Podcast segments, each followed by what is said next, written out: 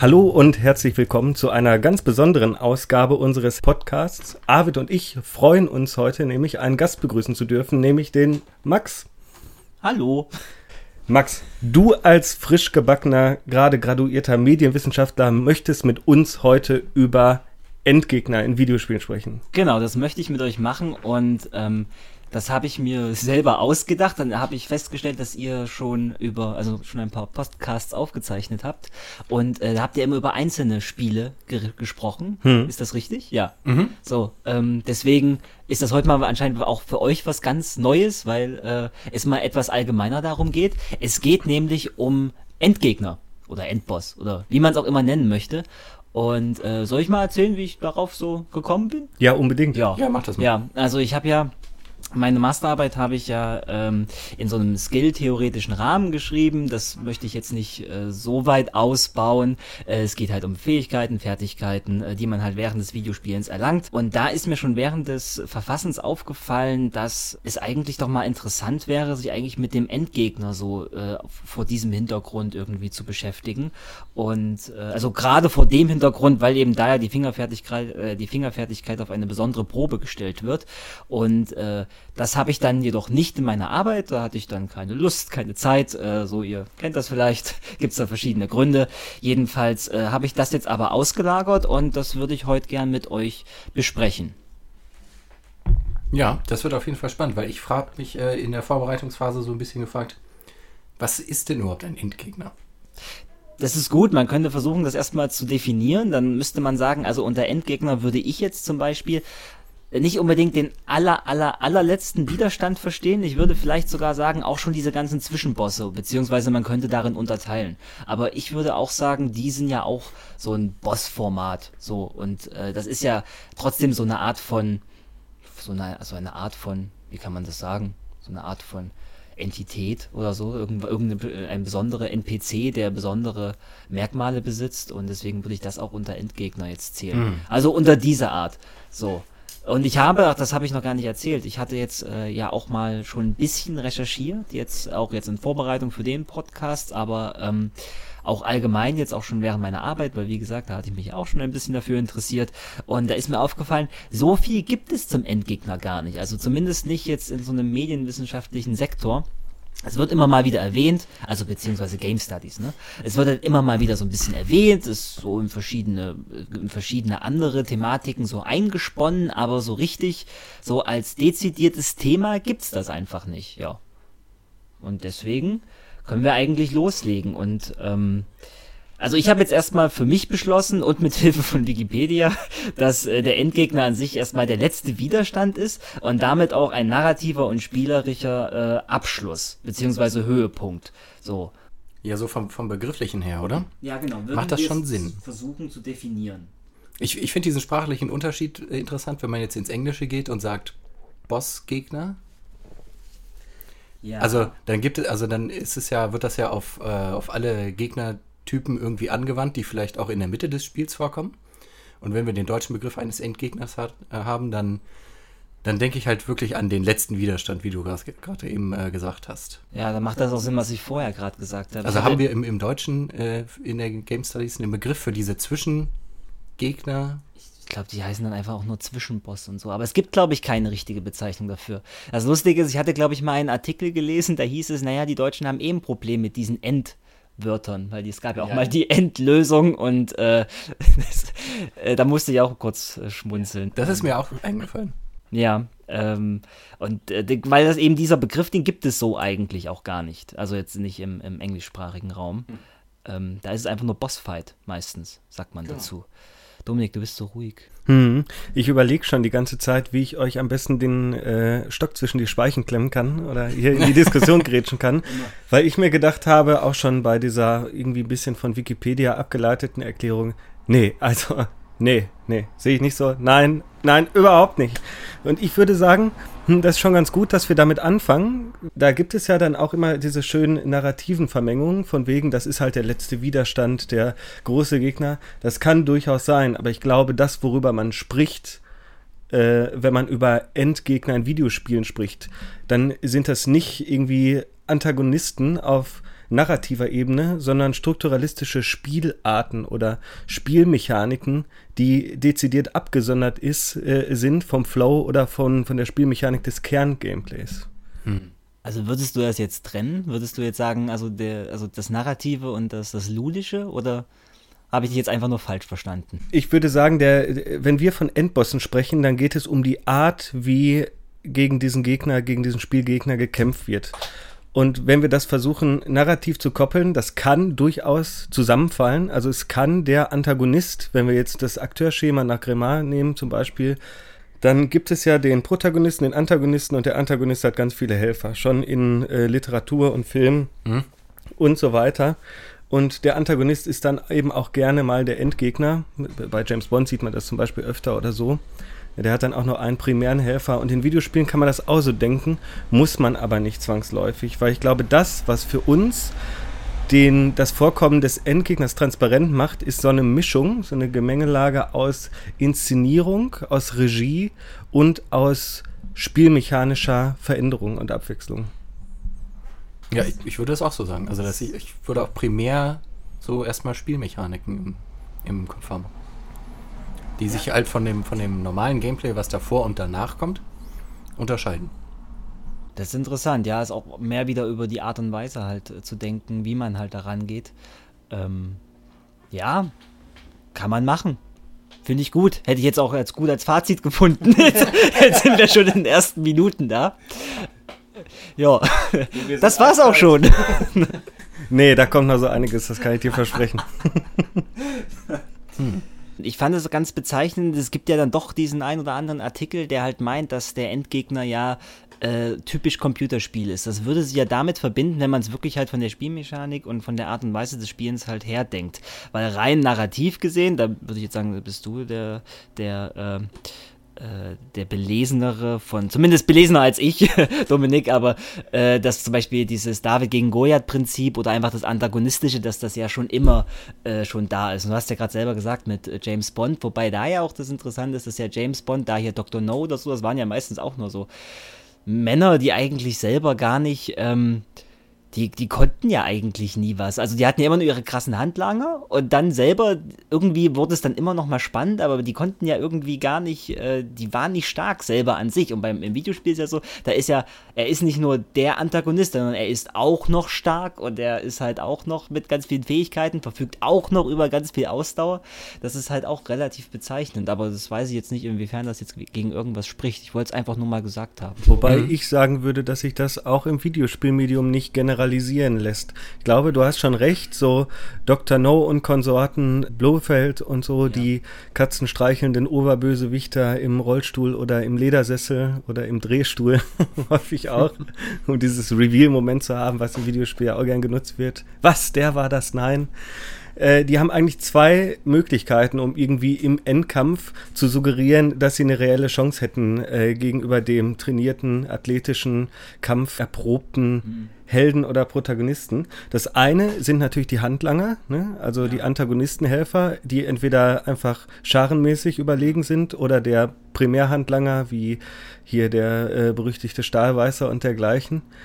Ähm, die dann auch immer körperlich und irgendwie, irgendwie kräftemäßig überlegen sind. Oder aber natürlich der Rückgriff auf die Technologie, ne? das Ganze irgendwie durch, äh, durch technische Maßnahmen und Mittel auszugleichen.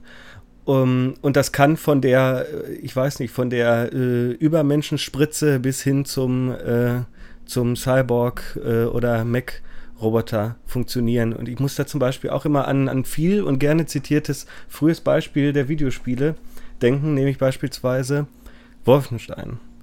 Im ersten Wolfenstein kämpft man, wenn ich mich recht erinnere, am Ende gegen Cyborg Hitler.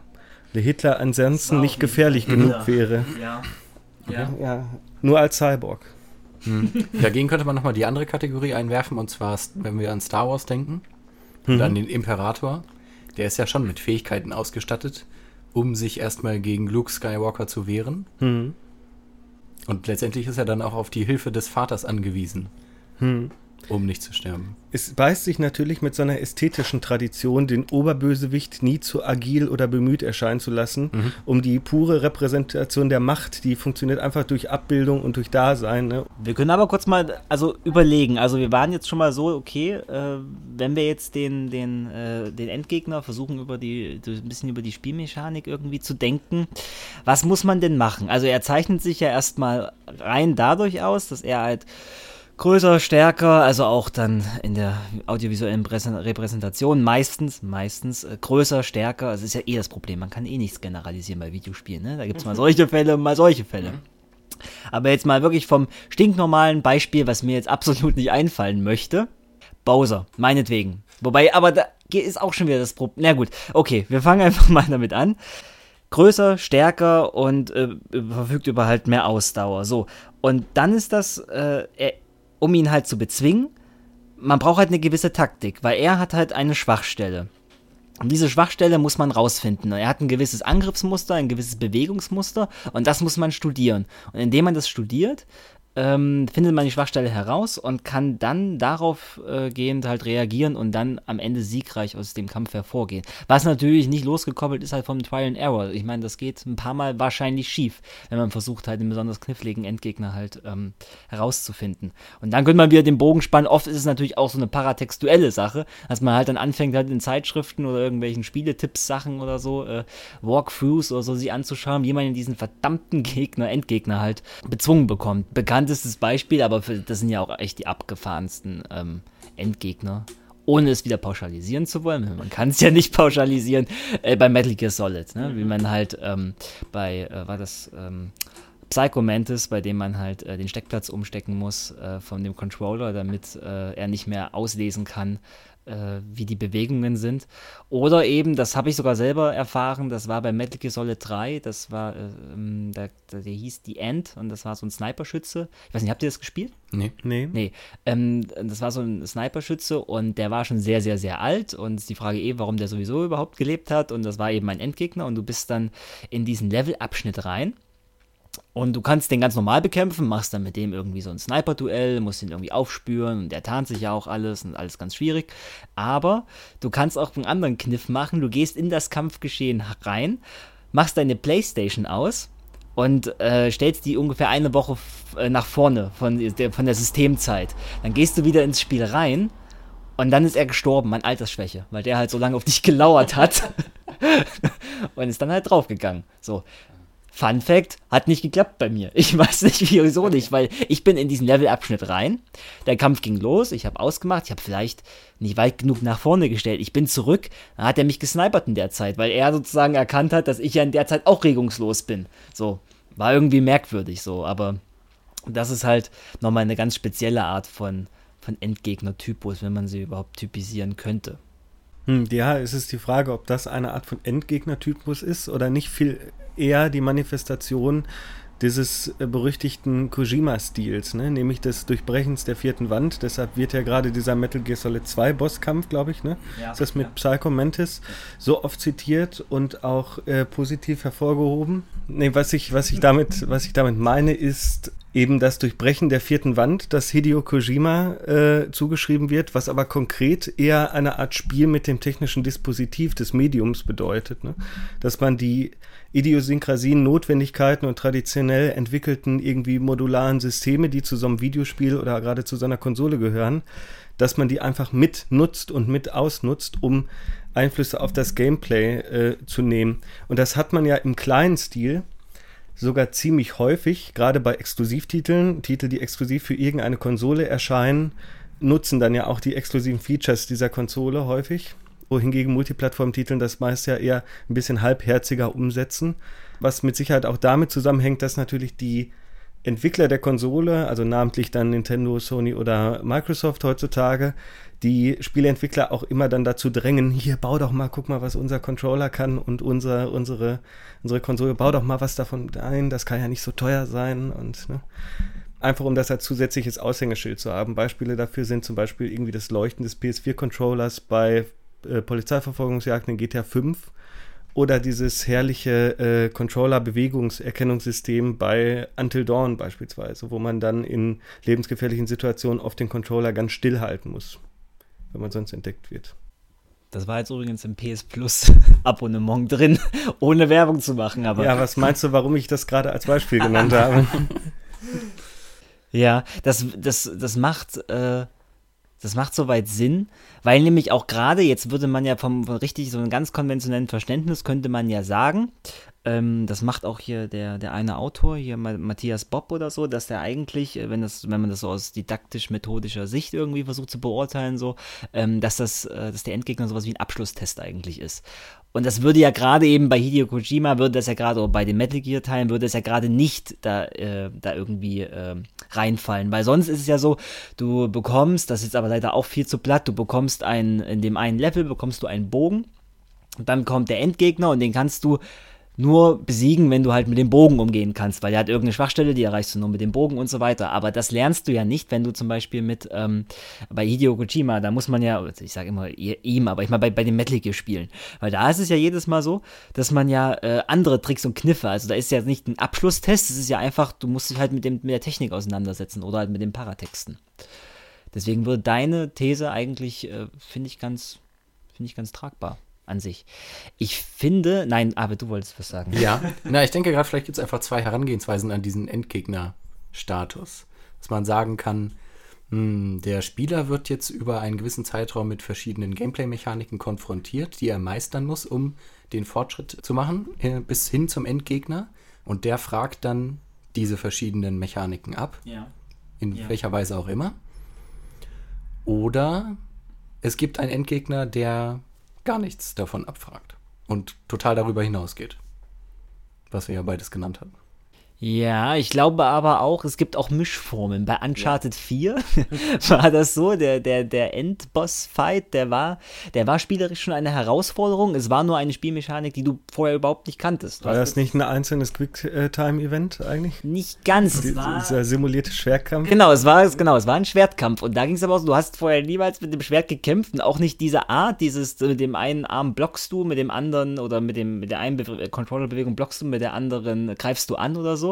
Und das kam halt genau erst in diesem Moment so. Ich meine, es war dann halt für die Dramaturgie war es ganz spannend, aber das war, das wäre dann wahrscheinlich eher eine Mischform. Aber das gibt es ja wahrscheinlich immer. So. Ja. Also sobald man eigentlich versucht, irgendwas zu äh, typologisieren, kommt am Ende raus, ja, wenn man ganz streng ist, müsste man es eigentlich mischen. Ich möchte aber auch nochmal auf den Zug aufspringen, wenn ich darf. Ich habe nämlich ein ganz, ganz hervorragendes Beispiel, glaube ich, für das, was wir hier gerade diskutieren. Endlich mal Empirie. Oder was, was ihr in den, in den Raum gestellt habt. Und zwar mein Lieblingsbeispiel, Deus Ex Human Revolution weil das ist so wunderbar daneben irgendwie. es, es, ist ja schon aufgekommen, dass der, der Bosskampf oft als, als so eine Art äh, Endprüfung der erlernten Skills und auch der, des ich weiß nicht, des, des äh, Managementvermögens ne, in Spielen eingesetzt wird. Also gerade wenn es um so, so Skillen geht im Sinne von Charakter aufleveln und weiterentwickeln. Das hervorragende, also jetzt nicht spielerisch hervorragend, aber so wissenschaftlich hervorragend an Deus Ex Human Revolution ist ja, ich weiß nicht, ob ihr darüber im Klaren seid, dass die Bosskämpfe damals outgesourced wurden nach Indien, glaube ich und das Hauptteam deshalb nicht wusste, was mit den Bosskämpfen ist und die, die die Bosskämpfe gemacht haben, das Hauptspiel nicht kannten.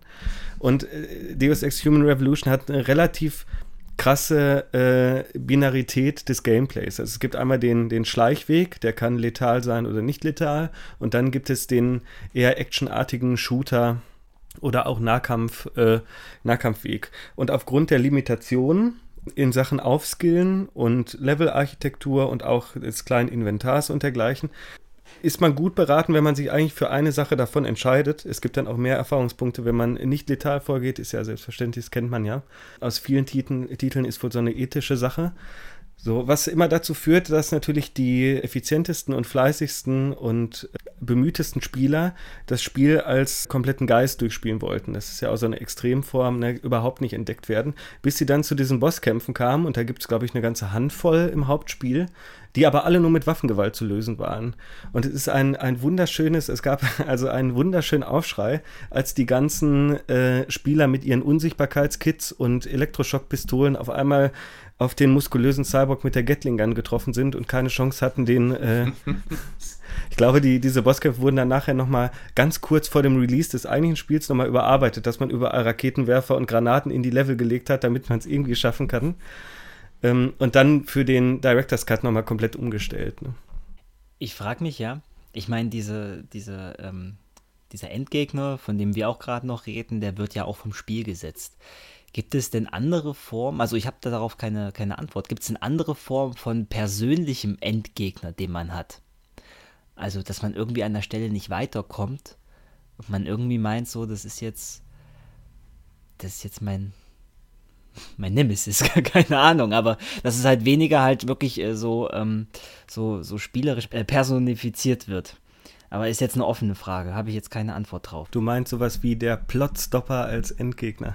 Zum Beispiel, ja, zum Beispiel. Und darüber wird dann das, das Spiel über das Spiel heraus erweitert und man muss eher äh, sich zur Hinterbühne begeben und eben im Quellcode rumfuschen oder irgendwelche inoffiziellen Patches besorgen. Gerade was so die Tradition russischer Spiele betrifft, äh, habe ich da einige Erfahrungen mitgesammelt, so die Stalker-Reihe und dergleichen.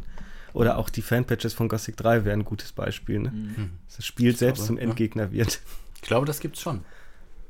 Also ja. ich habe das aus eigener Erfahrung. Also wie gesagt, auch so diese Stalker-Reihe, da gibt es ja vielleicht auch Gegnertypen, denen man dann nicht so gerne konfrontativ begegnet, weil es einfach vielleicht unangenehm ist oder man kommt da motorisch nicht gut mit zurecht.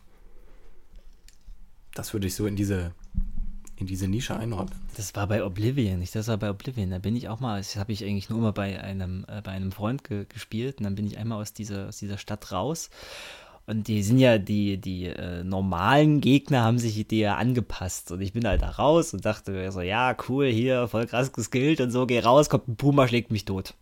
das, dann dachte ich mir, scheiß Spiel.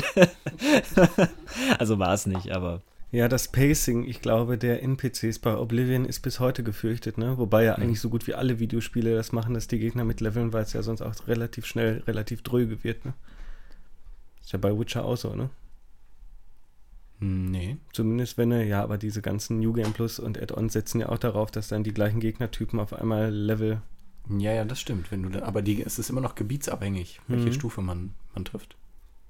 Ja, in dem Prologgebiet äh, laufen auf jeden Fall, es sei denn, du benutzt natürlich das New Game Plus, laufen genau. dann wahrscheinlich schwächere Charaktere lang. Ich habe da so ein bisschen das Problem mit, weil ich nicht weiß, wie wir dann die semantische Setzung Endgegner fassen sollen, wenn wir sagen, ja, die Nemesis des Spielers, das finde ich ist eigentlich ein schöner, schönerer Begriff dafür. Das Spiel selbst, der Code, die Bugs, die Gegnertypen oder die Abjektionsmomente von grausamen oder schmerzhaften irgendwie Spielerfahrungen. Hm, das passt nicht so, zumindest in das Verständnis, was ich unserer Diskussion bis jetzt unterstellen würde von der spielerischen ja, Bedeutung des Endgegners. Deswegen war meine Frage auch offen. Und äh, we agree to disagree. Nein, kein. Nemesis immer gerne, aber Endgegner würde ich nicht sagen. Also meinst du, die, äh, das Spiel hat die Deutungshoheit über den Endgegner?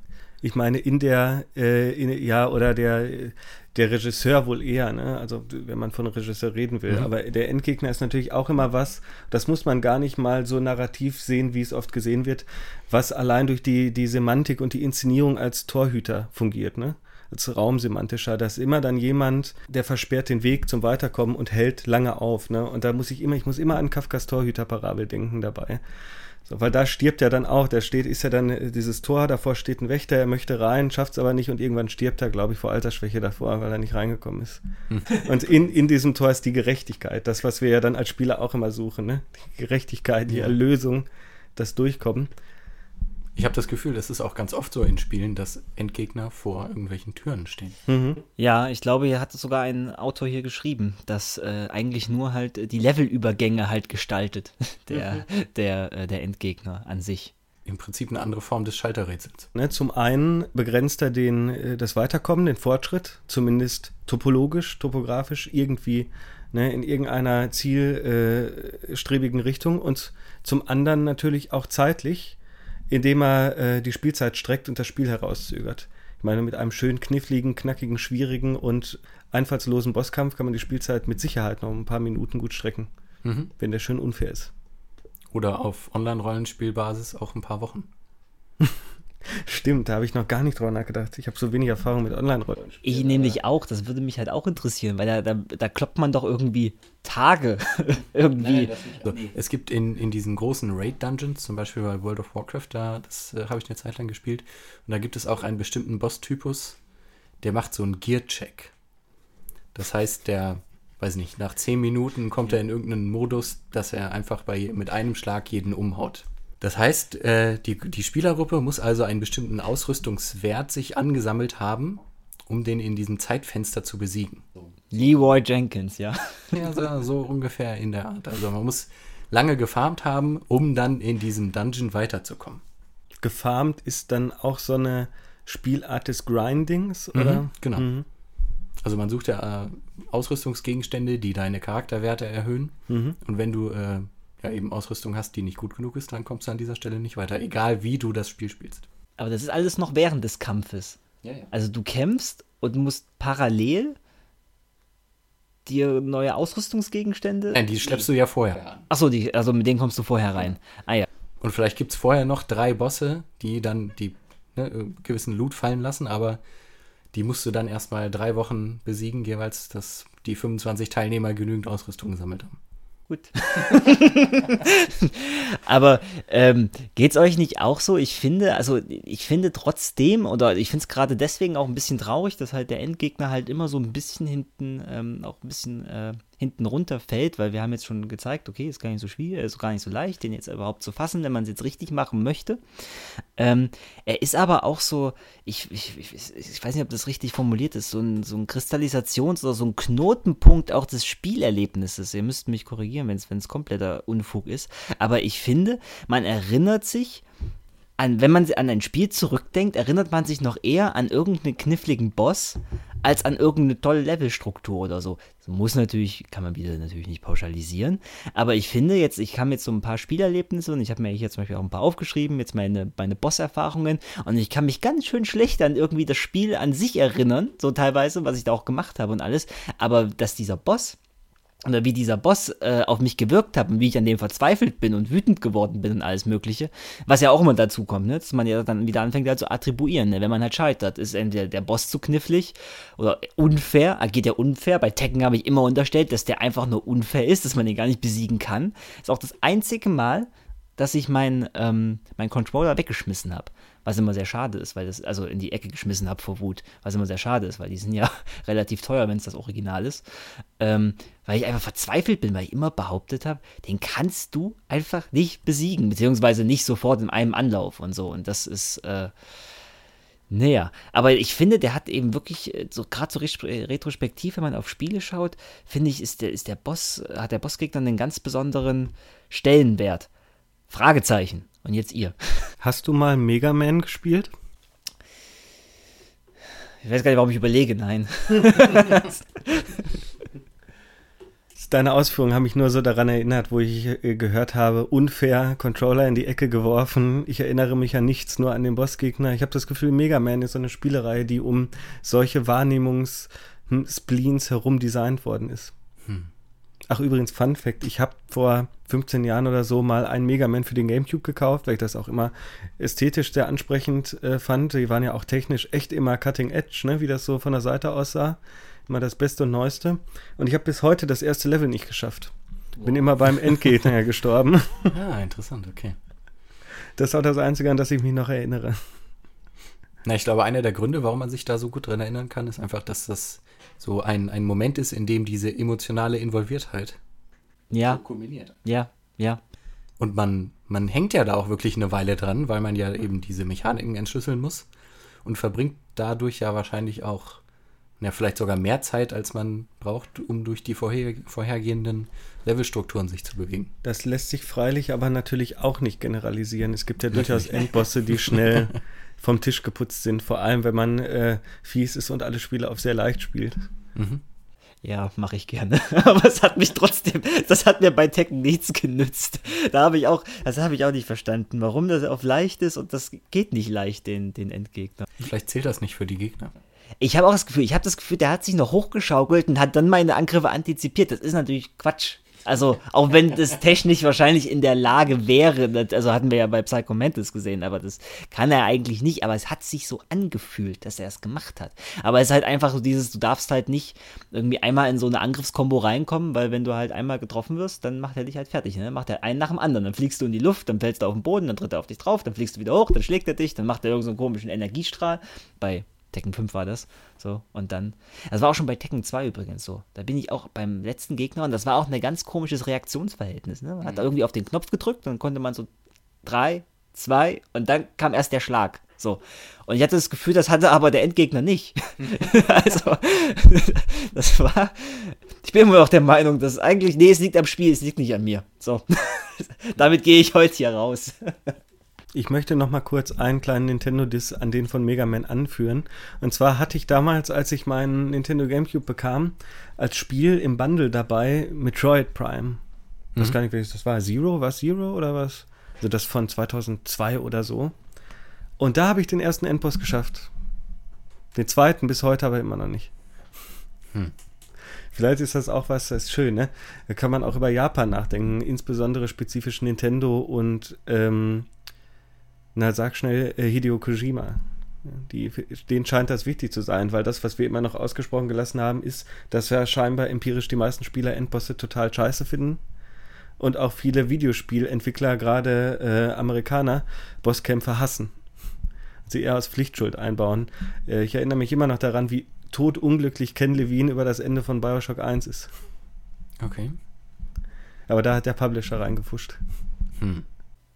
Ich frage mich, warum du dich, äh, ob du, warum du dich nicht nochmal getraut hast, was heißt getraut hast, warum du nicht nochmal Metroid Prime nochmal versucht hast beim zweiten Boss. Also was, wo war dann der Punkt für dich? So, mache ich jedes Jahr. das ist alljährliche Tradition. Na gut. Und hast du schon mal ein Tutorial darüber angesehen? Nee, das Spiel ist aber auch mittlerweile, also gerade auf dem, auf so auf dem HD-TV wirklich fast unerträglich noch anzuschauen. Mhm. Deshalb hat das Ganze auch so ein bisschen den Reiz verloren. Es war ja auch einer der Titel, der gerade wegen seiner technischen Brillanz, ne, als Ego-Shooter für eine Nintendo-Konsole sowieso mal was Besonderes, der auch ein bisschen finster gewesen ist, der damals echt fasziniert hat in der Hinsicht. Naja, viel da habe ich davon bis heute nicht gesehen, aber. Hm. ich habe gelesen, so ein tolles Spiel gewesen. Ja, die Screenshots waren, die ich immer gesehen habe in den Zeitschriften, waren wirklich toll. Sehr gut. Wie traurig. ja, irgendwie. Ja, stimmt. Bei mir im Kopf schwirrt gerade noch irgendwie so eine andere Kategorie rum. Ich muss an Alien Isolation denken. Mhm, ja. Schön, ja. ja, sehr schön. Was ist denn? Ist das ein Endgegner? Oder eine Nemesis? Ja. ja. Komisch, also. Huh. Eine andere Art von Haustier. also man kann es ja nur verjagen. Man kann es nicht besiegen. Ich habe es nicht zu Ende gespielt. Gibt es denn Bosskampf am ähm, Ende? Das weiß ich auch nicht. Das weiß ich nicht genau. Ich habe das, ich bin ein richtig guter Zocker. Ich gucke mir nur Let's Plays an. Ich glaube, ich glaube, es gibt keinen richtigen Endboss. Eher so ein bisschen so abgefucktes Ende, glaube ich, im Sinne von, ach, das sind ja noch drei andere, so ein bisschen. Aber das ist jetzt auch wieder ein bisschen aus dem Bauch heraus. Ich weiß es auch nicht mehr genau. Aber ich kann mich jetzt an keinen opulenten Endkampf oder so erinnern. Ähm, das ist eine gute Frage. Zumal es ja auch äh, eher den, ähm, äh, weil das ja auch eher halt ja den, den ersten Teil aufgreift mit dem ganzen Thema auch, mit dem mhm. Survival und so. Und äh, auf meinem Blog, den ihr alle mal besuchen könnt, nein, es sind noch zu wenig Einträge drauf, aber gibt es einen Eintrag darüber, dass ich ja gemeint habe, dass ja Doom äh, hochgradig von ähm, äh, dem zweiten Alien-Teil inspiriert ist. Mhm. Und da hat man eben auch gesagt, zum Beispiel hier so ein typischer Bosskampf war ja zum Schluss gegen die Alien Queen. Ne? Ja. Wobei es auch gar nicht, jetzt, das wäre auch Videospiel unabhängig zu denken, weil halt Bösewichte und Antagonisten auch ganz zum Schluss, die gab es da schon immer. Aber lange Rede, kurzer Sinn, wir können wieder zurück zum Alien Isolation gehen. Ich kann es dir nicht sagen, es ist. Also ich finde, das passt so ein bisschen da rein, weil man muss ja auch die, naja, so ein bisschen das Verhalten analysieren vom Alien und sich entsprechend selber verhalten, um nicht in den Konflikt zu geraten. Ja, das haben wir ja, das auch so genau, das haben wir den, den Endgegner auch zugeschrieben, ja. Mhm. Und ja, aus dem Weg gehen muss man dem, dem Gegner. Im Prinzip. Alien Isolation ist eben auch ein seltsames Genre, weil es ist so mit eine der ersten AAA-Produktionen, die in diesem Fahrwasser, diesem Parallelfahrwasser zu klassischen Walking-Simulatoren äh, gedümpelt haben, ganz lange Zeit. Also ich meine damit so Spiele im Stile von Penumbra zum Beispiel oder mhm. Amnesia oder mhm. Soma. Genau, Amnesia gab es dann einen zweiten Teil von, weiß gar nicht, wer hat denn das gemacht? Chinese Room? Waren das nicht sogar Walking Simulator Entwickler? Ja. Hm, den habe ich aber nie, nie wirklich gespielt. Und äh, daran erinnert das sehr stark. Ob einer dieser Titel tatsächlich einen Bosskampf mit drin hat, weiß ich allerdings auch nicht. Gute Frage. Hm, das weiß ich auch nicht. Vielleicht ist es eben auch so eine Genrefrage, dieses Gejagtwerden von einem oder mehreren Monstern. Hm. Ich hatte gerade noch was, wo ich irgendwie drüber nachdenken musste, aber ich habe es leider, leider vergessen. Aber das gibt mir wenigstens die Chance, nochmal zurück zu äh, sprinten und zu sagen, ich möchte ein bisschen über Doom 2 reden. Das habe ich nicht gespielt. Weil ich habe da einfach zwei, nee, ich habe es auch nicht gespielt. Aber, aber ich habe zwei Sachen, die mich immer wieder wundern bei diesem Spiel. Zum einen, klar, du hast gesagt, die Ähnlichkeit zu Alien 2, das zeigt, zeigt sich ja schon am Cover. Mhm. Ähm, weil das ja einfach nachgebaut ist. So von der Komposition und von der Körperhaltung. Ich glaube sogar John Romero hat selbst äh, das Model dafür gespielt, weil das Model, was sie eingekauft haben, nicht die, äh, die entsprechenden Posen machen konnte. Deshalb basiert ja auch von den ersten Doom, glaube ich, auf ja. dieser Haltung. Ne? Äh, und dann hat das Model nachher die Fotos geschossen und John Romero hat die Pose gemacht. Sehr gut. so wie er sich das so vorstellte mit den Dämonen. Und dann noch so, deshalb wird das auch immer als Beispiel genommen. Ne? In der Ball-Einführung ist das ja auch so ein Vergleichsbild. Mhm. Und dann gab es in dieser, dieser jungen, jüngeren ZDF-Dokumentation über Killerspiele, gab es diesen seltsamen Satz von John Romero, das passt auch einfach so gut zu dem Zitieren von, äh, von Alien 2, wo er sagte, wir wollten kein Spiel machen, in dem man irgendwie Aliens abschießt, das gab es ja schon und das machen ja alle. Deshalb wollten wir was Neues und Innovatives machen. Und zwar mit Dämonen auf dem Mars. hm. War was Neues, oder? Oder, oder es war, ich weiß nicht genau, ob er das Doom 1 zugeschrieben hat oder Wolfenstein. So, keine Aliens, sondern Nazis erschießen. Aber dann würde ich mich ja trotzdem fragen, warum ein, zwei Jahre nach Wolfenstein dann Doom erscheint. Und der Unterschied irgendwie, weiß ich nicht, die Verschiebung, Metonymie von Alien zu Dämon ist ja wirklich, also wirklich komplett austauschbar in der Doom-Reihe, oder? Also meines Wissens nach, das sind jetzt auch schon wieder Sekundärquellen, die also auch wieder nur zitiert haben und so, äh, war das auch vor allem, vor allem eine rechtliche Sache. Dass halt ja, gesagt wurde, stimmt. eigentlich, eigentlich hätte man auch gerne Alien gemacht, sogar tatsächlich, aber äh, sie haben halt gesagt, nein, oder es kam einfach nicht dazu und dann haben sie sich für was ganz ähnliches entschieden, nämlich Dämonen auf einer verlassenen Marsstation, die vorher von den Dämonen geplündert wurde. Wie halt bei Alien. Guter Film übrigens. Immer noch. Alien ist ein wunderbarer Film. Ich habe mal eine Vorlesung besucht, über, wo es um, über Musik bei Alien äh, gegenüber das Sounddesign der Alien-Filme. Haha, Spoiler, es gibt eigentlich nicht so, nicht so wirklich Musik, ist einfach nur Lärm und Terror die ganze Zeit. Funktioniert aber wunderbar, sehr ästhetisch finde ich das. Und witzigerweise, ich lese gerade sogar mal wieder etwas äh, H.P. Lovecraft und da fallen Dämonen und Aliens ja zusammen sogar. Mhm. Ja, und der, der hat ja auch einen wirklich, wirklich einflussreichen Impact auf die, die ganze Videospielhistorie gehabt und das Videospieldesign. Und da ist dann auch, hm, weiß ich nicht, vielleicht müsste man sich einfach mal über das Verhältnis von höllischen, dämonischen Kreaturen und Aliens auseinandersetzen. Ich meine, Hölle, Mars und so, hm, na come on, give me a break. Egal, wir scheinen uns von unserem ursprünglichen Thema zu entfernen. Habt ihr, ja, habt ihr denn irgendwelche Bossgegner oder Endgegner, die euch besonders im Gedächtnis geblieben sind? Weil ihr halt dran verzweifelt seid. Also wir hatten schon Metroid Prime, nie weggelegt und nie wieder. Oder halt alle Jahre wieder.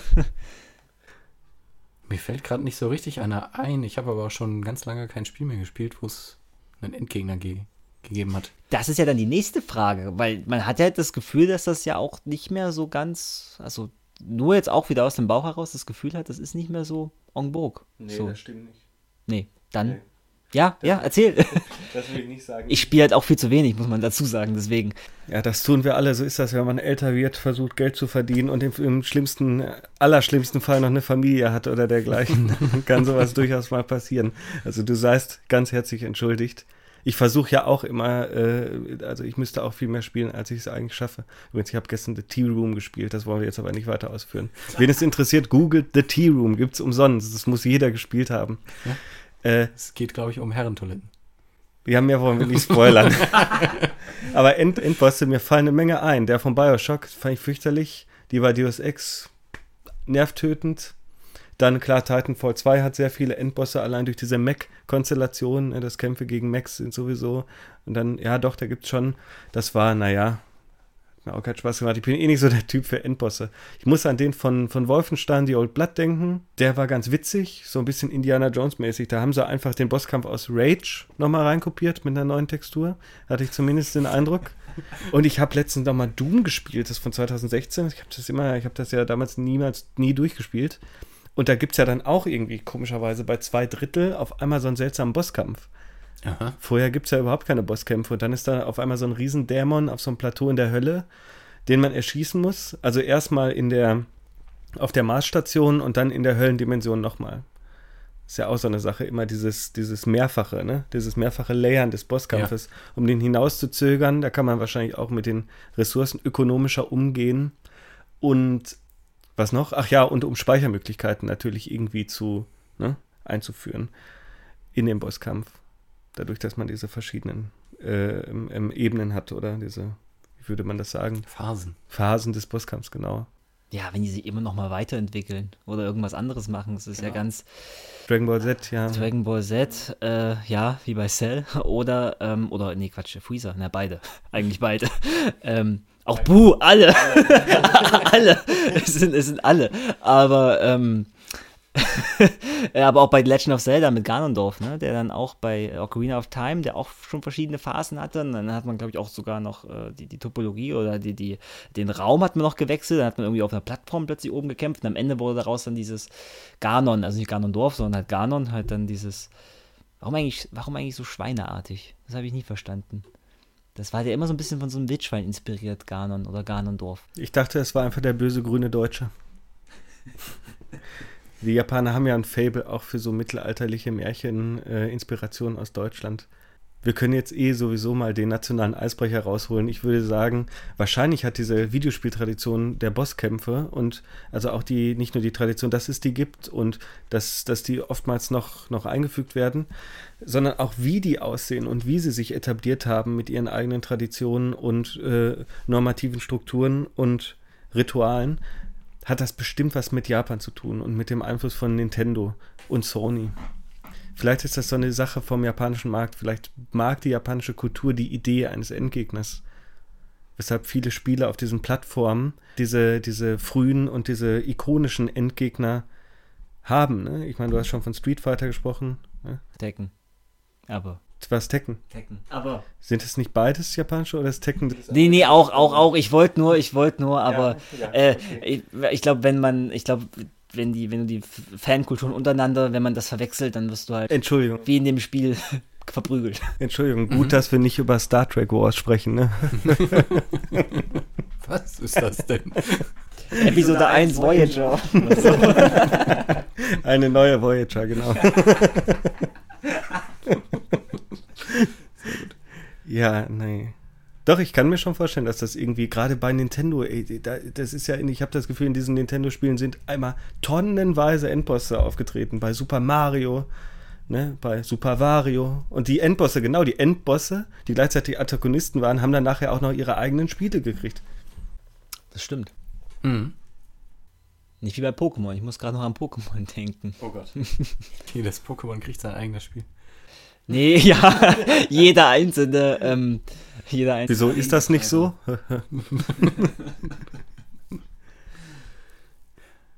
nee, aber was, äh, also was der nächste Schritt ist, was ich auch interessant finde, das wahrscheinlich eher bei europäischen oder amerikanischen Spielen, aber es gibt ja ganz oft auch Spiele, wo ein Bosskampf eingeführt wird, als Bosskampf inszeniert wird und diese Monster oder Gegner werden dann nachher in den äh, üblichen Spielflow integriert. Beispiel? Doom zum Beispiel, Doom 3, mhm. denke ich mhm. daran, da gibt es auch immer diese, oder Serious Sam. Und manchmal bei bestimmten, ich erinnere, bei bestimmten Spielen, ich erinnere mich nicht mehr so ganz dran, da, äh, da gibt es am Anfang noch einen komplett traditionell durchdesignten Bosskampf und dieser, diese, die, dieses Wesen, das als Boss fungiert hat, wird dann nachher trotzdem nochmal als, äh, als Gegner inszeniert, aber dann nicht mehr im Bosskampf-Kontext, sondern es wird dann ganz normal niedergeschossen. Hier Shadow Warrior, ne? Der erste Teil, da erinnere ich mich auch noch an die Bosskämpfe, die waren auch ganz schön groß. Also die Endbosse waren sehr groß. Das ist ja auch immer so eine Sache, dass sie oftmals riesig sind. Gibt es eigentlich bei Sims einen Endgegner? Die Sims? Hm. Hm, den Tod vielleicht. Ne? Die, der Swimmingpool. der Herd, an dem man sich verbrennt, in Flammen aufgeht. Oder auch bei Strategiespielen. Da bin ich ja noch weniger bewandert als schon in, in allem anderen. Ja, sehr gut. Dann lass uns darüber reden. ja, dann lass, dann lass das mal. Naja, aber ähm, gibt, da gibt es auch Endgegner. Ich meine, es sind ja auch eigentlich riesige Gefechte, die man da austrägt. Aber gibt es da auch? Ich glaube, das ist eher so eine Materialschlacht. Nicht immer, nicht immer, manchmal schon, klar. Also mhm. gerade so die Blizzard-Spiele. Ne? Ja, es gibt so Helden, Helden. Warcraft und so. Das ist ja genau, das funktioniert dann so ein bisschen ISO-Rollenspielmäßig, ne? Die sind ja dann auch, und das hat ja dann in Richtung dieser Drift zu, hm, zu den, na, wie heißen sie nochmal jetzt, die, die neuen, die äh, Online-MOBAs, genau. Zu den MOBAs, so diese Spiele, die eher in so eine Tradition gehen, die hatten sowas öfter bei so klassischen Echtzeitstrategiespielen der, der ersten Phase auch noch so die Command Conquer-Reihe und Age of Empires, da war das weniger der Fall, obwohl es, und das finde ich ganz interessant, bei Command Conquer in vielen Teilen möglich gewesen ist, exorbitant starke Einheiten auszubilden, aber immer nur eine davon. Mhm. Wobei es bei anderen gewöhnlichen Infanteristen, Cyborgs oder, äh, weiß ich nicht, Artilleristen überhaupt kein Limit gab, kein Produktionslimit. Aber die stärkste Einheit irgendwie auf beiden Seiten durfte immer nur einmal produziert werden. Was ist denn das? Wahrscheinlich eine Balancing-Entscheidung. Aber es hat sagen, vielleicht so ein Balance-Versuch. Aber es hat halt schon diese Anmutung. Zumindest, wir haben das Spannungsfeld Narration und Gameplay. Ich bin ja sowieso im Moment eher der Meinung, dass wir ähm, in Defense of Gameplay viel mehr über Gameplay bei Spielen sprechen müssen und weniger über Bilder, über Filmzitate und über Erzählungen, weil die Ebene, die oft und auch weniger über das technische Dispo Dispositiv, was, was oft vernachlässigt wird und den entscheidenden Knackpunkt und Unterschied macht, das sind die kleinen Würfelchen im Hintergrund. Meiner Meinung nach. Und das, das Regelkärtchen, was man aushebeln kann oder auch nicht, je nachdem. Egal, wo war ich jetzt? Ach genau, weil, weil bei Command Conquer diese stärksten Einheiten ja auch so ein bisschen als die Antagonistenhelfer oder die, der Antagonist ist auch dann, wenn man es im Multiplayer spielt oder sowas, ja auch eher so eine Betrachtungsweise. Selbst im Singleplayer gibt es ja diese beiden Kampagnen von beiden Seiten immer. Witzige ja. Idee eigentlich. Aber da hat man dann halt auch diesen einen Antagonistenhelfer, der in anderen Spielen, Spielen dann wahrscheinlich als Endboss inszeniert wird. Und zack, natürlich, es gab ja auch einen Shooter ne, aus dem Tiberium-Universum, nämlich Command Conquer Renegade, wo genau sowas in der Art passiert. Dann hätten wir jetzt die Strategiespiele mal durchgenommen. in, einem, in einem schnellen Exkurs. Ich habe als Kind viel Strategiespiele gespielt. Wo wir noch nicht drüber geredet haben, ist so die Umgebung des Bossgegners. Das finde ich jetzt ziemlich auffällig. Das sind meist so Arenen. Ja. Ja. Und wenn man durch das äh, Spiel läuft, dann hat die Umgebung vielleicht nicht so den hohen Stellenwert, aber plötzlich nimmt sie einen sehr markanten Raum ein, weil man ja vielleicht auch die Umgebung benutzen muss, um den Gegner äh, zu besiegen. Ja, ja, denke ich jetzt spontan an, an äh, GLaDOS. Ja, da kommt man auch in diesen Raum rein bei Portal und dann muss man auch erstmal eigentlich gucken, was, genau. was Sache ist. Ja. Man kann den Raum ja auch nicht mehr verlassen. Ja, ja genau. Und der Raum ist aber transformativ. Ne? Also er, er transformiert sich in aller Regel und wird am Ende komplett aufgelöst. Das sieht man ganz gut bei Portal 2 zum Beispiel, wo man, Achtung, äh, Spoiler-Territorium, Wheatley ja dann auf den Mond schießt. Mhm. Weil diese Flächen ja aus Mondgestein irgendwie oder einen Mondbetonanteil haben, auf denen diese Portale funktionieren. Und dann, das ist ja die komplette räumliche Entgrenzung, die dann in dem Moment stattfindet. Und bei, äh, bei Doom habe ich es ja schon angesprochen, dass man erstmal so in der äh, hm, herkömmlichen Marsstation unterwegs ist und dann nochmal in die Höllendimension wechselt. Und ein Bosskampfbeispiel, was ich auch jüngst nochmal erlebt habe, war das von Wolfenstein von 2009, in dem man in so einer, da ist ja auch so ein, so ein Dimensionssprung immer mit eingebettet in das Spiel, den Schleier, diese Thule Nazi, äh, dieses Totenreich irgendwie, wo so elektrische Fische durch die Luft fliegen und sowas. Und wo dann auch am Ende Zeit und Raum komplett gebrochen werden und man in so einer Art, einfach fast auch schon wieder, so einer antikosmischen Lovecraft- äh, mit unmöglichen irgendwie Symmetrien und Geometrien dann gegen den kämpft, während der Raum um einen herum auch noch dekonstruiert wird. Ne? Kommt ja ganz oft vor. Mhm. Bis dann nichts mehr übrig ist und dann fällt der Protagonist meist wieder irgendwie zurück ins Leben und zurück in die Welt. Wie so eine Traumsequenz. Hm. Ja, auf jeden Fall ist halt mit dem Endgegner halt auch die, die Räumlichkeiten, die Topologie verschränkt. Bei Fallen musste ich gerade irgendwie an Mario Kart, an die, was war das? Wie hieß die unsägliche Map? Mit dem. Da gibt es ja auch, also einen Endgegner gibt es ja nicht im Rennspiel. Nicht? Nee, weiß ich nicht, Fragezeichen. Gummiband-KI. Die immer wieder aufholt. Hm. Es gibt ja durchaus äh, auch in Rennspielen solche Inszenierungen von, mh, na, wie nennt sich das? Nicht Kameradschaft, sondern das Gegenteil. Ach, Rivalitäten, genau. Und dann gibt es ja auch immer den, den, also ganz oft, auch wenn man gerade so Story-Kampagnen in Spielen hat oder so, gibt es meist auch den Fahrer, der immer Erster wird, wenn man ihn selbst nicht überholt. Ne? Oder es gab doch diesen einen Need for Speed-Teil.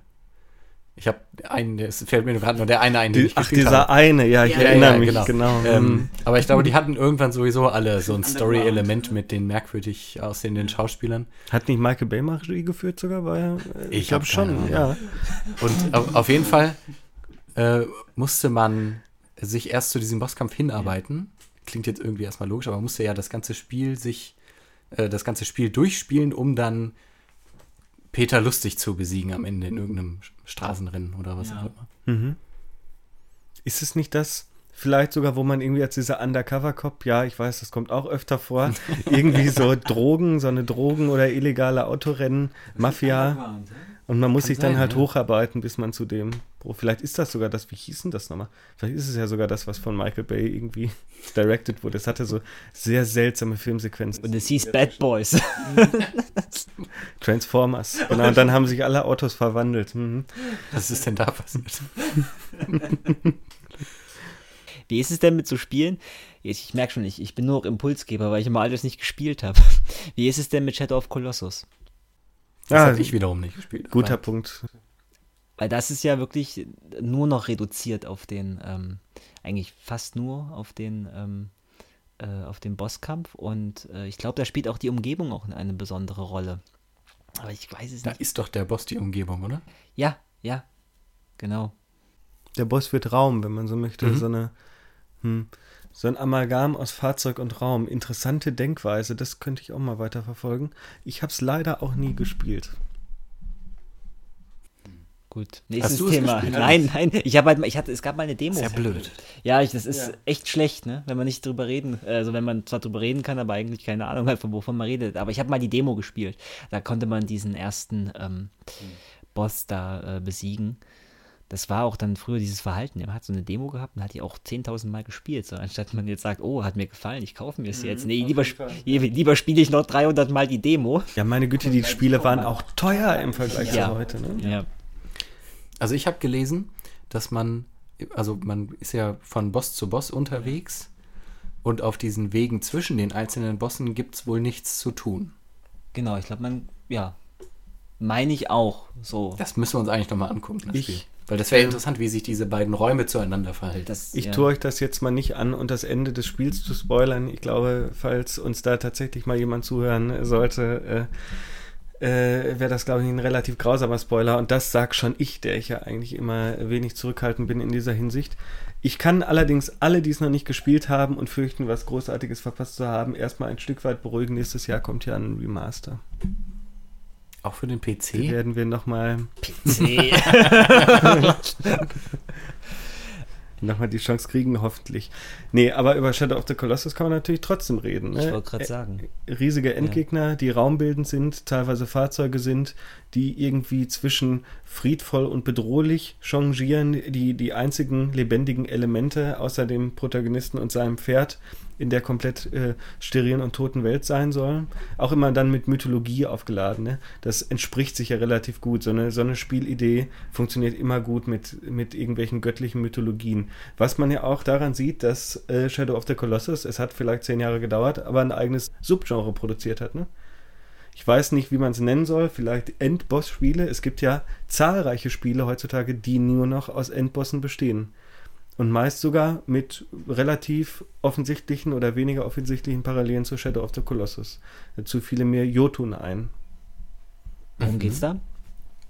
Es geht um nordische Mythologie. Das ist per Hand gemalt, dieses Spiel. Es war mal im Humble Bundle, deshalb habe ich da mal einen Blick riskiert. Und die ganze Struktur fand ich ein bisschen, die ist ein bisschen unübersichtlich. Ich erinnere mich noch daran, dass ich durch den Wald laufe und es gibt so Schlingen, Die greifen einen an, aber ansonsten ist nicht viel los.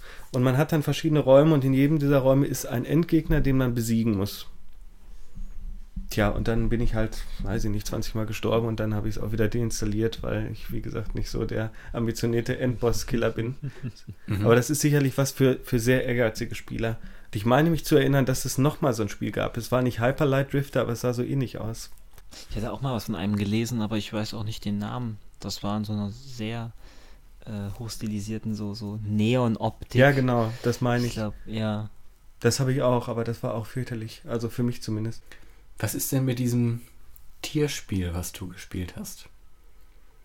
Ich, mir fällt dieser Name nicht ein. The Last Guardian. Ja. The Last Guardian. Da können wir wieder, kommen wir zurück zu Alien Isolation. Ne? Die Frage, ja. was, was ist das?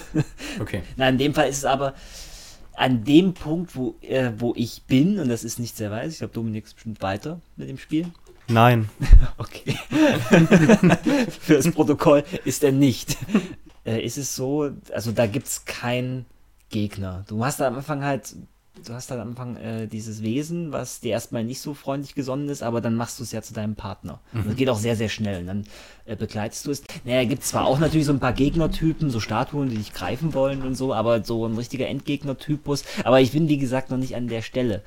Aber zumindest ja auch allein wegen, ähm, wegen der Nähe, allein wegen der Nähe zu Shadow of Colossus könnte ich mir auch irgendwas vorstellen, weil es hat sich schon mal angedeutet, dass es zumindest noch eines von diesen Wesen gibt. Und da ist halt die Frage, wie das dir gesinnt ist und wie hm. du dann, was du dann machst. Ein, ein, anderes Beispiel, was natürlich in dem ganzen Kontext von Schwierigkeitsgrad und äh, Endgegner ist natürlich äh, Dark Souls. Ist ja, glaube ich, oh ja, stimmt. ist ja das, ist glaube ich das, also eins der Spiele, die das auch brutal ausnutzen oder halt äh, vielleicht dieses Jab, also auch zu diesem Subgenre vielleicht gehören. Bossfight, oder wie man es nennen möchte. Mhm.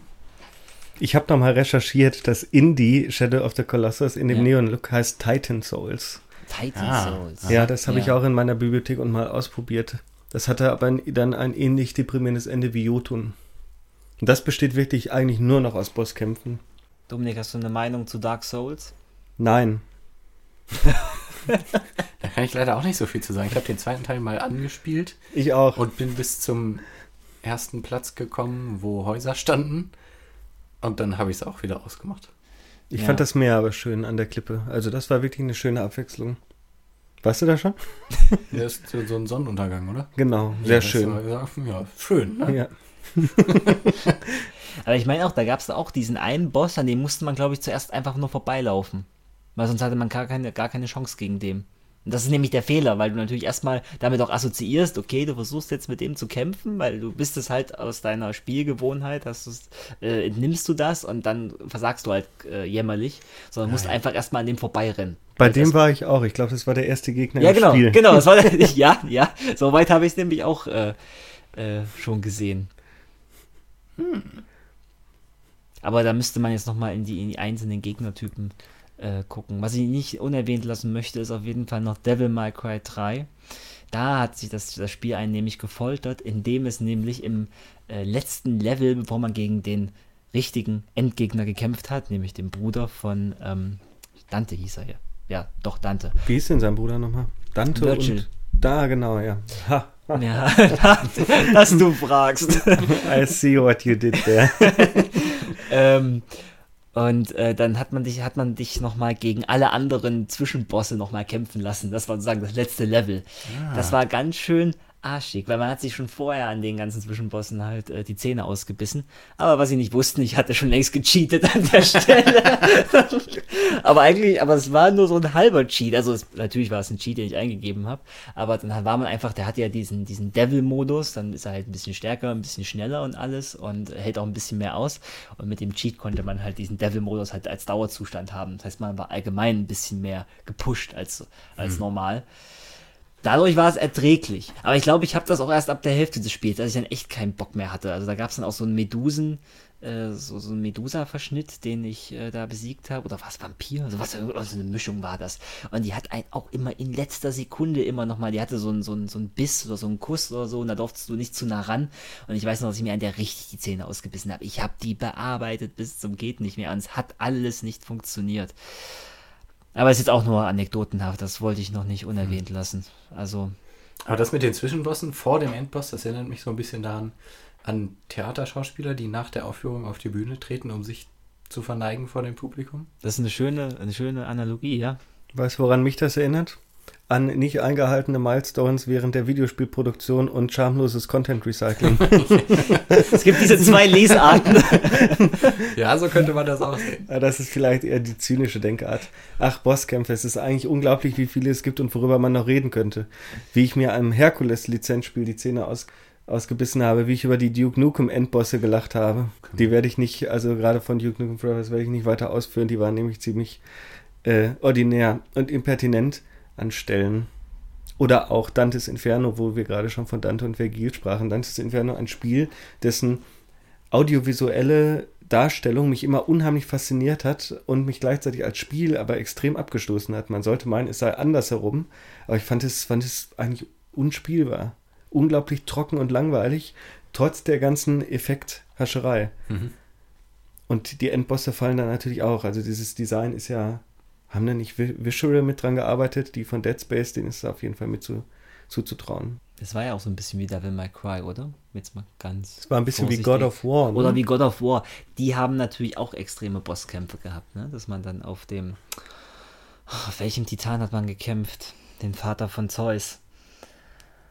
Ah, sag schon, wie hieß Kronos? er? Ja, auf Kronos. Also am Anfang im, im, im, ja, im ersten Teil hat man noch, war man noch auf einem Tempel, den Kronos getragen hat und dann im letzten Teil hat man gegen ihn gekämpft. Und das war halt auch, das war wirklich dann David gegen Goliath, wobei man ja Gott davor nicht weiß, wie rum das ist, aber rein vom Größenverhältnis mhm. her war das schon äh, gewaltig, aber natürlich hast du ihn in die Knie gezwungen.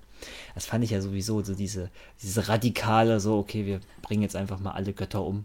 Also, aber eiskalt. Und das waren ja dann auch die Endbosse immer. Ne? Mhm. Von, von Herkules über. War auch gar nicht mal der erste. Weiß gar nicht, wen es da alles gab. Irgendwelchen Hydras, der Statue von Rhodos, gegen die man gekämpft hat am Anfang des zweiten Teils. Zum Beispiel. Ja, es war auch sehr op opulent in, in Szene gesetzt, ja. Also ich bin der Meinung, wir sollten zumindest noch zwei Aspekte kurz ansprechen, bevor ich euch gleich Nein. so langsam zur metaphorischen Tür komplimentiere. Äh, zur metaphorisch-akustischen Tür. Dich ausdrücken kannst.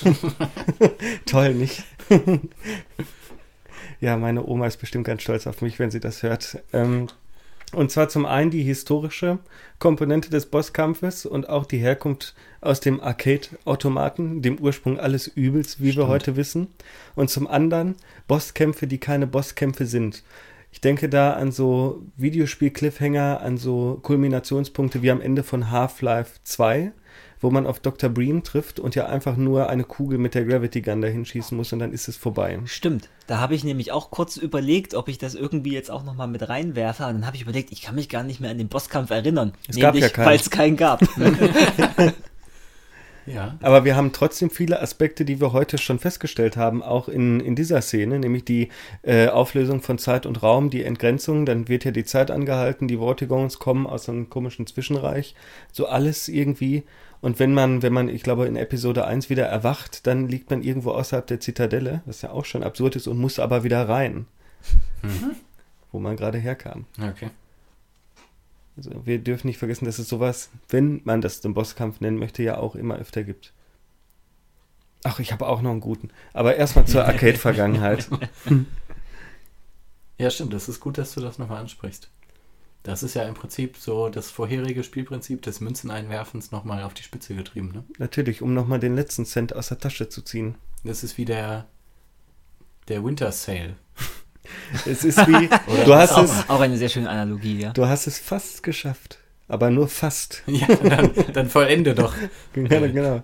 So, die Möglichkeit, das Spiel trotz wirklicher Knappheit an Raum und Zeit, die noch übrig bleibt, und an Level, noch möglichst schwer und aufreibend und lang zu gestalten und kostenintensiv, selbstverständlich, in der mhm. Zeit der Arcade-Automaten.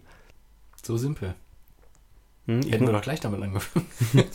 ja, das wäre irgendwie besser strukturiert gewesen, ne? aber das darf man nicht vergessen. Auch wenn man an diese ganzen, ganzen Side-Scroller noch denkt. Ne? Es gab ja dann auch für die Heimkonsolen sowas wie, wie hieß es, Katakis? Es gab auch noch mal so ein Remake für den PC, das hieß genau andersrum. Es gibt irgendwie Katakis und Takatis und deshalb ist es schwierig, das, das auseinanderzuhalten. So ist wie Turrican. Ich weiß allerdings nicht, ob es bei Turrican, das war nicht sowas wie Turrican, um Gottes Willen, wenn das hier jemand hört, aber Turrican war ja eher ein Side-Scroll äh, 2D-Shooter. Ein deutscher sogar. Mhm. Ich weiß aber nicht, ob es da Endbosse gab. Aber die haben sich auf jeden Fall dann von den Automaten mit Sicherheit direkt auf die Heimkonsole gerettet. Ja. Bei Pac-Man gab es keine, ne? Da war jeder Geist ein Endgegner. Ja, sozusagen. Space War? Nee, nicht, dass ich wüsste. Mhm. Space War und auch nicht die Space Invaders. Gab es da keinen Endboss? Ich glaube, bei Galaga gab es da welche. Mhm. Weiß nicht, könnte sein, aber Space Invaders war doch eigentlich auch nur immer das Gleiche, immer die Reihe weg. Sicher? Gab es bei E.T. sowas wie einen Endgegner? Ach, das Spiel an sich das Spiel, das Spiel an sich war. Die, die Wüste New Mexicos war der Endgegner. die Baggerschaufel. Der Kontostand von Microsoft und die vollen Lagerhallen. Ach, ehrlich. Was? Microsoft, ich glaube, Atari. Das Beispiel, was ich noch nennen wollte, passt so ein bisschen in diese Retro-Arcade-Richtung, wenn aber auch nicht wirklich. Das ist nämlich Undertale. Das habe ich immer noch nicht angefangen. Ein ganz hervorragendes Spiel, wirklich. Ich kann es nur, nur absolut loben. Das sollte man gespielt haben. Und ich möchte allen Hörern an dieser Stelle auch nahelegen, naja, entweder spielen oder sich mal ein Bild vom Endboss des Spiels anzugucken. Und dann weiß man eigentlich auch schon Bescheid. Ja, du machst jetzt besonders spannend. Ich mache es besonders spannend. Ich weiß auch nicht, wie ich es erklären soll. Ich habe das Spiel zweimal gespielt. Es ist wirklich ganz schön arzi-fazi, ne? Sieht auch echt rudimentär dafür aus. Kommt eigentlich von einem Komponisten, der so Computermusik macht. Das merkt man auch ganz stark. Fetzige Musik im Spiel. Mhm. Unglaublich gut geschriebene Charaktere und es ist so seltsam und so richtig gruselig multilinear. Ja, nicht nur modular, sondern wirklich so so irgendwie unheimlich, weil äh, es hat natürlich auch diesen unheimlichen Stil, ne, diesen Synkretismus, diese Vermischung von Männern, Frauen, Tieren und Menschen, Hölle und Himmel. Ähm, und der Endboss ist, um es jetzt endgültig zu spoilern, ist ja Flowly. Ich glaube, so heißt er. Flowly the Flower. Die am Ende, am Anfang, und man hat ja dieses komische Kampfsystem auch, in dem man immer ausweichen muss. Also eigentlich fast so eine Art, so eine Mischung aus RPG-Maker, aus altem Japano-RPG-Kampfsystem und Arcade-Automaten-Raumschiffspiel, weil man ja den Kugeln der Gegner immer ausweichen muss. Mhm. Der Gag an diesem Spiel ist, dass man keinen der Gegner töten muss oder angreifen muss, sondern dass es immer Spezialfertigkeiten gibt, individuelle, die sich in der richtigen Kombination mit den richtigen Voraussetzungen der Spielhistorie so verwenden lassen, dass man die Gegner anderweitig ausschaltet oder sich mit denen befreundet. Beispielsweise gibt es so eine Hundewaffe im Panzer und wenn man die lang genug streichelt, jedes Mal, wenn man streichelt, also wenn man am Zug ist, darf man so ein Rundenkampfsystem, darf man den, den Hund streicheln und der Hals wird immer ein Stückchen länger. Und irgendwann ist der Hals so lang, dass der Hund nicht mehr im Bild ist. Und dann kann man halt den Kampf beenden. Okay. Man kann aber auch noch weiter streicheln, bis der Kopf dann irgendwann von der anderen Seite wieder reinkommt. Das hört sich sehr interessant an. Das Spiel, es ist unheimlich ist, interessant. Von wann ist das Spiel? Von 2016? Okay, ich dachte jetzt nämlich, es ist von äh, irgendwie Anfang 90er. Dachte ich mir, was die nein, damals sich ausgedacht haben. es, ist, es ist schon azi-fazi. Und es hatte damals bei Release die höchste Metascore-Wertung aller Spiele sogar. Ich glaube, es hatte eine irgendwie 98 Prozent oder so kurzfristig. Das kann ich auch verstehen, das ist wirklich, und es ist aber auch irgendwie so traurig und so unangenehm, weil man, mhm. weil man diese, diese Gegner, die man eigentlich als normale, ich glaube, man kann, sobald man irgendjemanden tötet, kann man auch das gute Ende nicht mehr bekommen.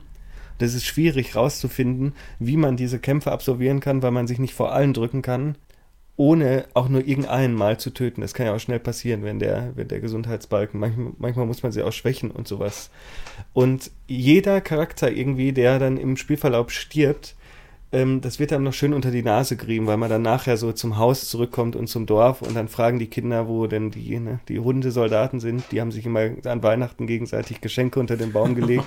Eigentlich sind sie immer hier gewesen, aber niemand weiß, wo sie geblieben sind. Naja, Flowly the Flower mutiert am Ende. Das hat dann auch wieder so schön dieses Transformationspotenzial von Endbossen in dieser herrlichen Dragon Ball Z-Logik, die wir schon rausgestellt haben, zu so einer Art synkretischem Überekel, Lovecraft, Cthulhu, Photoshop mit echten Fotoausschnitten, so einem Collagending eigentlich. Aha. So eine lebendige Collage, die auch in so einer Art Bullet Hell dann, in so einer, so einer Bullet Hell Ikonografie und Logik so einen Endkampf inszeniert. der meines Wissens nach eigentlich nicht, also das ist eigentlich nicht machbar. Ich habe bei, bei Wikipedia nachgelesen, es soll, soll funktionieren. Ich habe bis heute nicht begriffen, wie es geht. Das Seltsame ist, dass dieses Spiel ja auch manchmal mit Absturz und Neustart spielt. Also manchmal, manchmal ist vorgesehen, dass du es beenden sollst und wieder starten sollst. In Wirklichkeit reagiert es immer darauf, wann es geschlossen und geöffnet wird.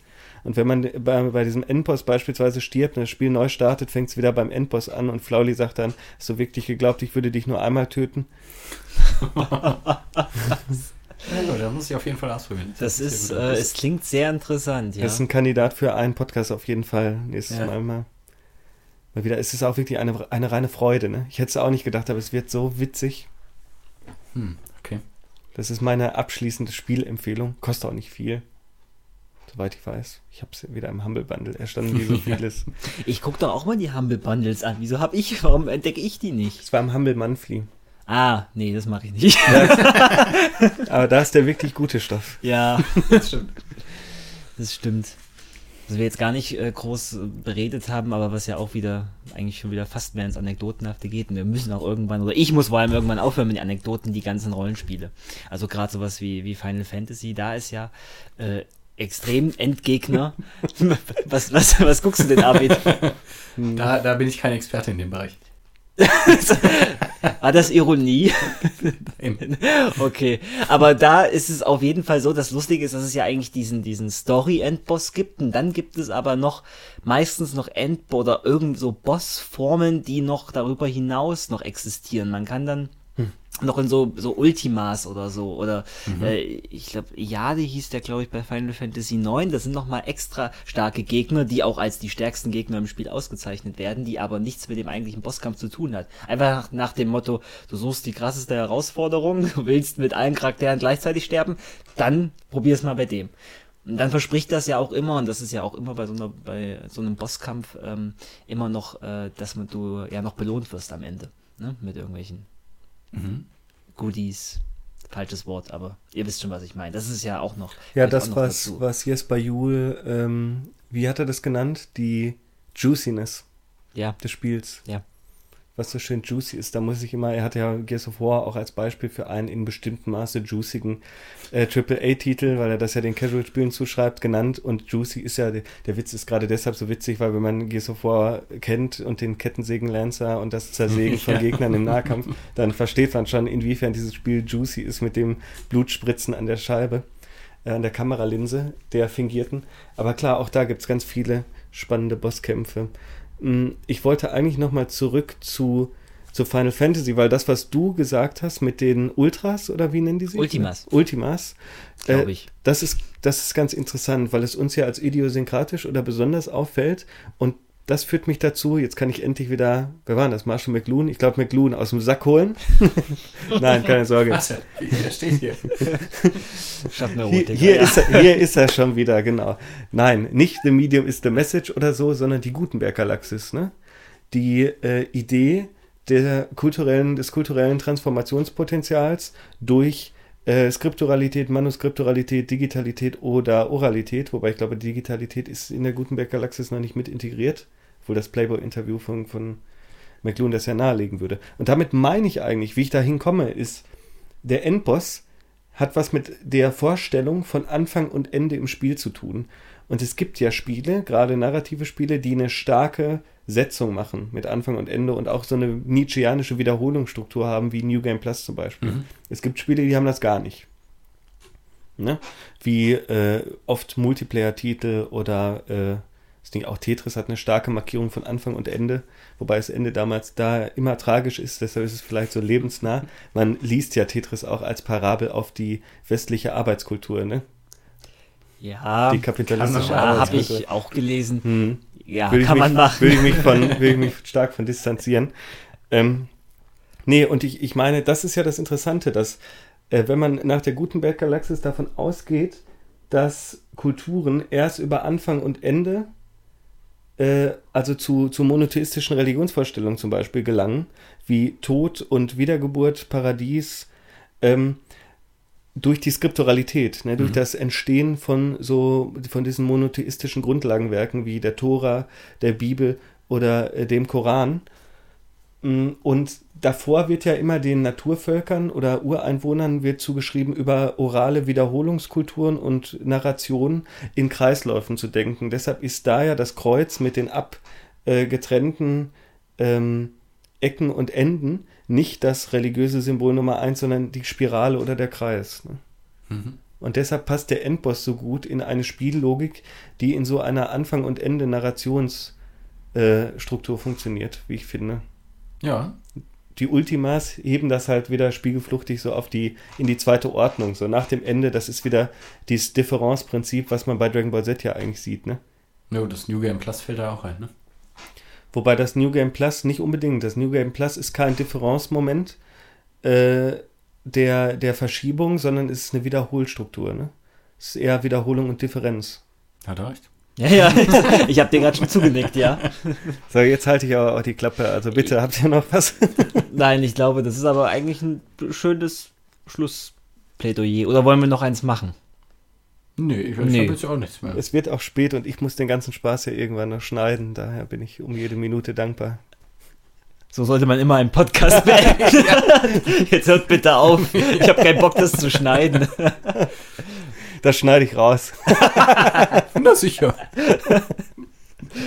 So, also wir haben, wir haben viele Sachen äh, aufgeworfen. Ähm, wenig beantwortet. Wenig, wenig beantwortet, viele Anekdoten erzählt und ähm, eure Struktur, dass ihr oft ein, über ein Spiel redet, ist nicht schlecht, weil dann habt ihr das Spiel meistens auch gespielt. Das ist immer nicht schlecht. Sonst bleibt man immer bei dem, ja, ich habe das gehört, das ist ja, genau. interessant, genau. aber so richtig weiß ich es nicht. War aber trotzdem eine total spannende Runde mit euch. Mhm. Ja, das äh, kann ich nur danken zurückgeben. Vielen Dank, dass du da warst, Max. Äh, genau, Dankeschön.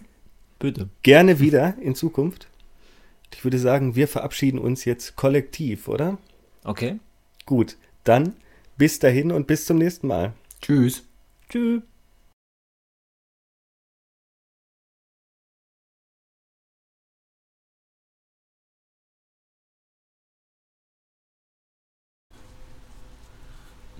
Du sagst es. Warte mal. Da hätte ich ja auch dran denken können, ne? Wir unterbrechen das Programm für eine kleine, für eine Regenpause. kleine Regenpause.